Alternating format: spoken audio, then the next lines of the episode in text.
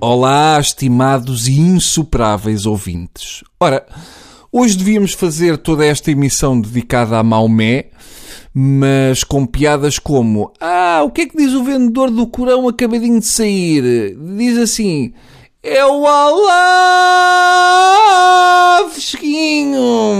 Não íamos muito longe. E eu também tenho família, por isso vamos antes debruçar-nos sobre o Somos Todos Charlie e as opiniões que para aí andam. Com que então somos todos Charlie, hein? Maravilha! Num país onde não há um único programa de humor nas televisões generalistas sobre política, agora somos todos Charlie. Boa! Lamento, mas não somos Charlie. No país do respeitinho, quanto muito somos Charliezinhos. Não somos todos Charlie. Pelo contrário, há meia dúzia que são, e ainda bem que há, agora não se façam passar por eles. Hoje somos todos Charlie. Mas amanhã voltamos ao que éramos. Jornais, televisões, tudo a aparecer a dizer-se Charlie. Eu pergunto a essas direções, quantas semanas é que durava o Charlie Hebdo em Portugal antes de ser cancelado por causa dos chatices com a Igreja, com Angola, com o Governo, etc. Pois, é isso, não é? Portanto, força, Charlie. Agora até o Telmo Correia sai do confessionário para dizer que é Charlie.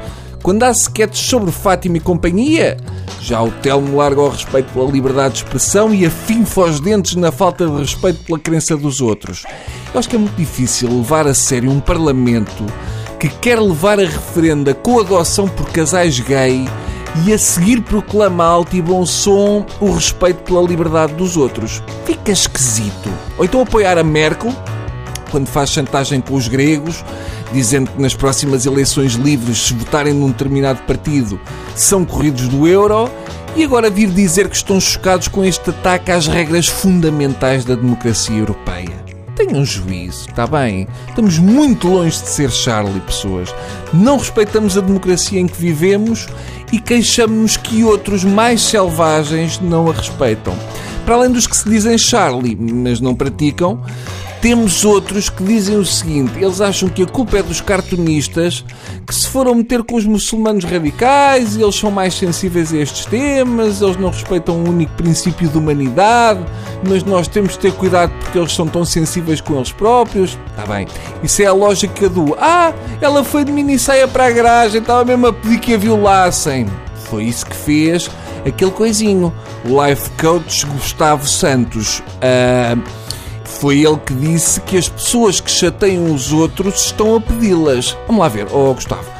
Só o termo life coach chateia muito, mas não chega para te dar um balásio no esfíncter. Aquela coisa de, enquanto falas, mexer as mãos, como se estivesse a fazer linguagem gestual para miúpes, talvez seja a razão para te balearem uma homoplata, mas assim, só de raspão. Diz o Gustavo que opinar sim, questionar também, agora gozar sistematicamente com convicções alheias é que me parece despropositado. Além disso, sempre que desrespeitamos alguém desta forma, estamos a trazer uma potencial ameaça para a nossa vida. Ora, aqui está um belo exemplo de life coach. Mantém a tua vidinha acima de tudo. Seco bardolas e o resto logo se vê. É este tipo de gente que dá mau nome à bricolagem.